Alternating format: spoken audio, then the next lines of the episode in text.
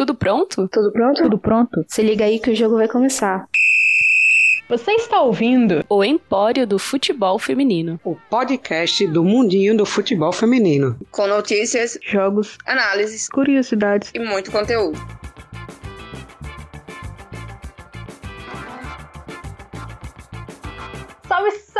Ouvintes! Eu sou a Raíssa Galdini e está começando mais um Empório do Futebol Feminino. Hoje a gente vai contar a história da melhor goleira do mundo, segundo a revista Eu. E se você não concorda com isso, você vai discordar na sua casa.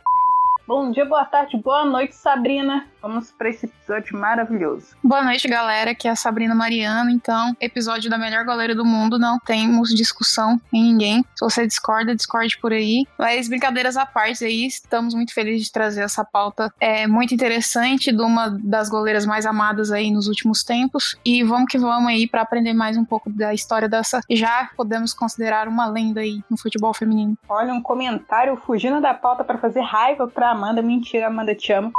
Faz tempo que eu não gravo o Empório, eu tô até um pouco desacostumada. Mas como a Sabrina disse, uma goleira já tá indo seu nome marcado na história, ela que é a protegida da Hope Solo, né? E então vem com a gente, porque esse episódio tá sensacional.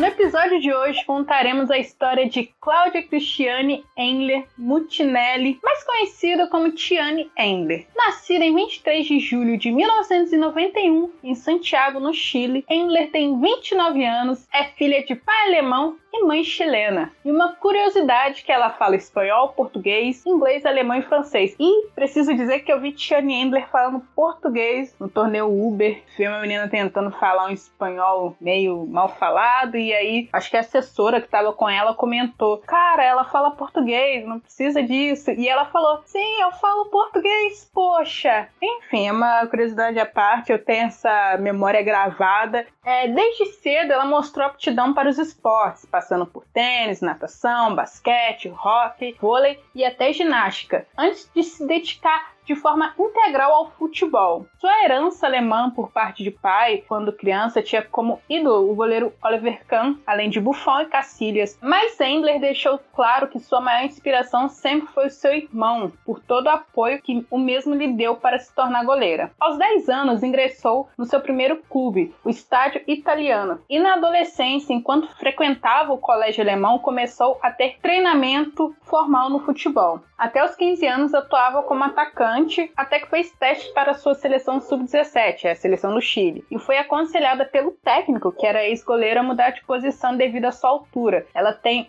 1,83m. Aos 17 anos, Tiane começou a jogar semi-profissionalmente na equipe do União La Calera. Em 2008, Endler participou de sua primeira competição com a seleção chilena, disputando a Copa América Feminina Sub-17, que foi realizada lá na casa dela, no Chile. Ainda no mesmo ano, também conquistou a titularidade para disputar a Copa do Mundo Sub-20 e se destacou tanto que, mesmo com o Chile ficando em último no seu grupo e nem passando de fase, Endler fez parte da seleção do torneio. A estreia de Endler pela equipe principal do Chile ocorreu contra o México, em 2009, quando ela tinha apenas 18 anos. Neste mesmo ano, ela participou da primeira edição da Copa Libertadores. Em 2010, chegou à sua primeira final da Libertadores com o Everton, do Chile, mas, mesmo ela fazendo milagres para assegurar o ataque mais eficaz da competição, o time chileno perdeu para o Santos após Maurini marcar o último gol da partida aos 89 minutos. A Copa América Sub-20, em 2010, foi a última experiência de Endler com a seleção de base do Chile e a melhor experiência da goleira até então, já que a equipe terminou em quarto lugar na colocação geral da competição. Neste mesmo ano, agora com a seleção principal na Copa América, elas terminaram em terceiro lugar. É, lembrando que essa foi a melhor colocação desde 1995, se classificando para os Jogos Pan-Americanos de 2011, onde a goleira sofreu apenas um gol, mas o time acabou sendo eliminado na fase de grupo, mas ficando fora da Copa do Mundo de 2011 e das Olimpíadas de 2012. Em 2011, Tiane foi contratada pelo Colo-Colo e ajudou a levar o time para sua primeira final de Libertadores, segunda consecutiva da goleira, onde acabaram perdendo para o São José. Após três anos jogando semi-profissionalmente, em julho deste mesmo ano, 2011, durante os Jogos Pan-Americanos, Endler deixou o Chile para cursar faculdade por dois anos após ser recrutada pela Universidade do Sul da Flórida. Com uma bolsa de estudos, inicialmente, Endler matriculou Formou-se em educação física, mas acabou mudando para administração de empresas. Foi lá onde ela aprendeu a falar inglês. Em 2012, ela iniciou 19 jogos da equipe, ele realizou 83 defesas e foi considerada a goleira da semana em duas oca ocasiões. E ainda foi a melhor caloura. Durante as férias de 2012, ela foi emprestada ao Colo-Colo para disputar as fases iniciais da Copa Libertadores, onde chegou à sua terceira final consecutiva e finalmente ganhou seu primeiro título após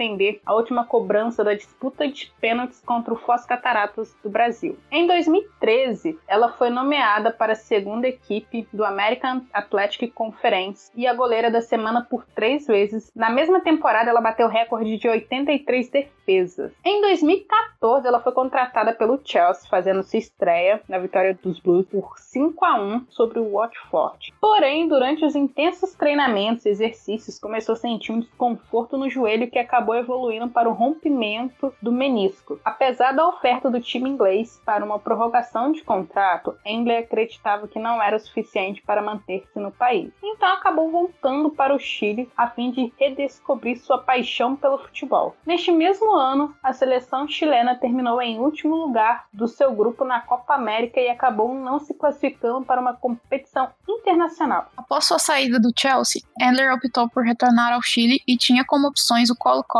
e o Santiago Morning. Escolhendo por seu antigo clube, a chilena não só reencontrou seu amor pelo futebol, como venceu o campeonato Apertura e chegou a mais uma final da Libertadores. Década de 2010, a seleção chilena passou por diversos problemas. Primeiro, como a equipe muitas vezes não tinha jogos oficiais agendados, acabou por ser considerada inativa pela FIFA e retirada do ranking da entidade. Em 2011, o até então presidente da Federação Chilena renunciou ao cargo e posteriormente o seu sucessor que também negligenciou o futebol feminino, foi banido por se envolver com os esquemas de corrupção da FIFA em 2015. Após a nova troca, a equipe seguiu negligenciada, tendo que se submeter às condições deploráveis de treinos e jogos. Inclusive, entre 2015 e 2017, a equipe não teve nenhuma informação sobre novas partidas. Foi então que, em 2016, após o Chile sair novamente do ranking da FIFA, depois de ter alcançado sua melhor posição em 2015, na, na posição 41, Endler juntou-se a outros companheiros chilenos para criar criarem a ANJUF, ou Associação Nacional de Jogadores de Futebol, um sindicato para o futebol feminino chileno combater o abandono e o descaso da sua federação. A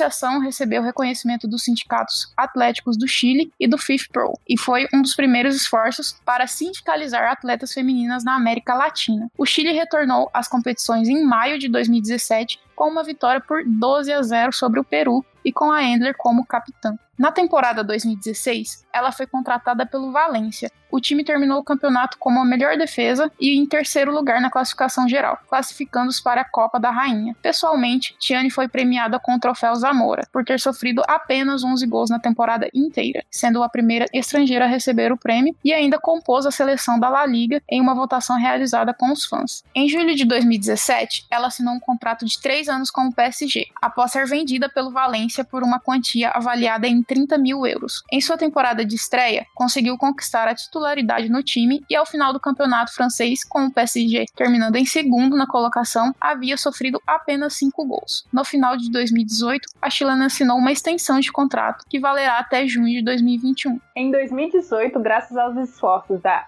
ANJUFF, o Chile sediou a Copa América Feminina de 2018. As chilenas chegaram até a final perdendo para o Brasil, hashtag que pena, né? E se classificaram para sua primeira Copa do Mundo. Destacou-se na final da Copa da França de 2018, fazendo defesas importantíssimas que seguraram o resultado de 1 a 0 a favor do PSG, levando ao bicampeonato da competição e quebrando uma sequência de seis títulos do rival Lyon. Este foi o primeiro título de Cristiane com o clube. Na temporada 2018-2019, sofreu apenas 13 gols, ajudando o PSG a manter como a segunda melhor defesa da Liga Francesa e eleita a melhor goleira da Liga em 2019. Na Copa do Mundo de 2019 na França, apesar do Chile não passar da fase de grupos, Endler foi eleita a melhor jogadora do Chile na competição. No jogo contra a posteriormente campeã seleção dos Estados Unidos, olhou para Kristen Press e disse: "Hoje não.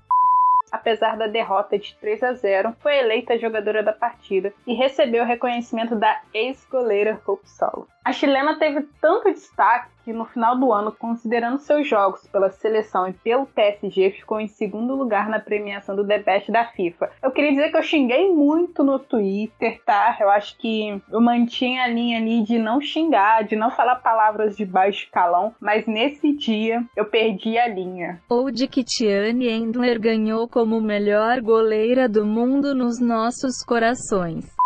Ainda em 2019, venceu a sua primeira competição com o Chile, o torneio Uber. A decisão contra o Brasil foi decidida nos pênaltis e mais uma vez a goleira se destacou. A Endler não sofreu nenhum gol durante o tempo regulamentar em todos os jogos né, desse torneio. Ah, lembrando que nesse dia a Aline Reis catou um pênalti da Endler, tá? A Aline Reis melhor que Endler. Polêmica. Endler pega muitos pênaltis, mas não sabe bater. Verdade tá proibida aqui. Tá todo mundo falando que ela está proibida de bater pênalti. Endler, te Enfim, amo, mas chega. Continuando. Fora dos gramados, é uma figura bastante midiática e antenada em questões políticas e sociais. Já se declarou a favor de questões como o aborto, a adoção por casais homossexuais e até a liberação da maconha. E ainda é garota propaganda da Samsung. Destaque para a escolinha de futebol que a goleira possui no Chile, com o objetivo de encontrar novos talentos para o futebol feminino nacional. Em 2015, foi considerada uma das 100 jovens líderes do Chile e é até hoje considerada como exemplo dentro e fora do esporte. Que mulher, que mulher. Perfeita. Amo e amo. Endler, volta pro Brasil. Endler vem pro Empório. E, cara, uma coisa que eu queria comentar é que eu não sabia dessas polêmicas que rolou lá na Federação do Chile e tal. E que mesmo assim ela não desistiu, né, de jogar pela seleção. Ela poderia até tentar aí uma vaguinha na seleção alemã.